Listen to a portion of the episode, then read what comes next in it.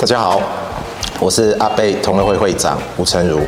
这一季新的节目，我们透过田野调查，帮大家整理了各个年代，呃，值得去关注的阿贝官方装瓶，顺便帮大家建立起属于自己的一个味觉记忆以及风味系统。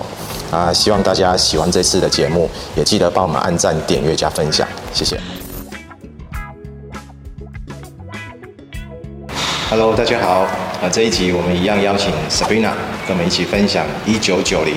那我在这边也花一点点时间哦，再进一步介绍一九九零这款酒款哦。它的酒标上面会有三个比较短的那个词。我们知道阿贝酒厂拿到酒厂的 license 是在一八一五年，它是在一八一五年之前，它集中在这三个农场已经开始进行蒸馏的三个，算是呃它的历史典故。一九九零，在外国朋友他们都习惯性的简称 ANB，它其实是三个不同的小农场。那它总共呃有四种版本，在二零零四年，为了日本这个市场出了一款五十五 percent 的呃一九九零。那这个是二零零七年装瓶的，也就是如果到回去算，它是十七年的年份了。所以它也算是中高年份的酒款，好，那我们就来试试看。然后我们这次拿那个 VBST 当标靶，颜色上面它稍微比 VBST 稍微淡深深了一点点，深了一点。当然它可能零六跟零八都各有不同，那之后我们再会去做另外一个讨论。这个有一点点焦糖的味道。嗯。它的甜感，闻起来甜感是蛮蛮蛮充足的。喝喝看，喝起来更甜。好喝。好喝。真的，这个好喝。哎，这支好好喝哦，怎么这样？可能它开瓶的时间也稍微长一点点，我觉得比呃上个礼拜我喝它的时候来的更深沉一点点，就是它的风味表现度上面更饱满。嗯这闻起来的味道就完全不一样，嗯，一闻就，它还有一点点酸感，嗯，喝起来也是，这调性落差太明显，它不一样东西啊，你为什么会拿它来比较？其实其实就是这样子的一个方式啊，让你的味觉记忆点更清楚，嗯，下一次你再去回忆它的时候，你更能够。跟朋友分享，然后我之前喝它的时候是什么样的感受？不过如果你单纯喝 VBST，它还是好喝的。嗯。可是你看到、哦、像刚刚这一支呃一九九零嘛，它现在闻起来又带有点木质调哎。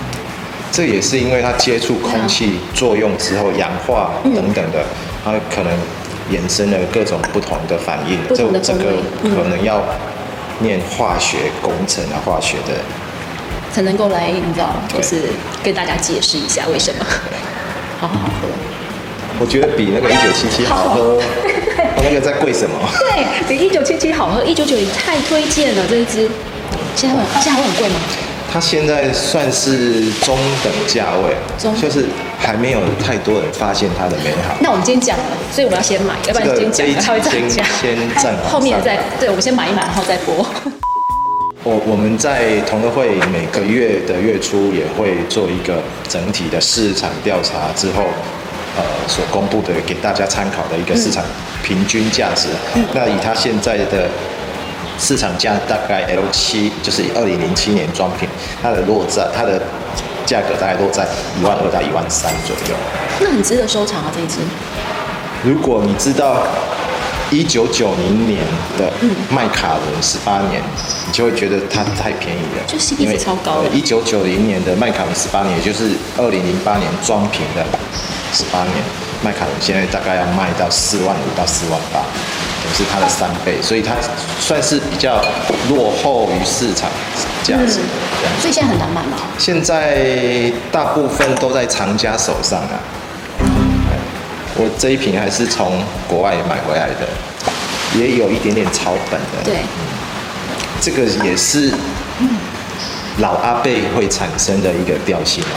所以在呃十年的装瓶里面，我们常常可以找到中草药的那种，呃，鲜榨糖啊、人参糖那种风味，超好喝。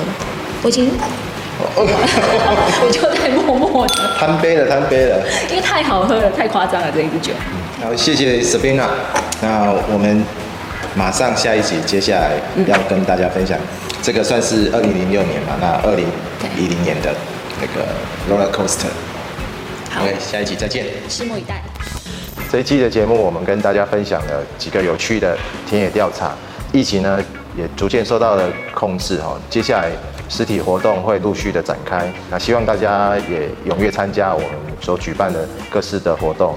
那么，请大家继续关注阿北同乐会，关注 UCH 频道，帮我们按赞、点阅加分享，谢谢。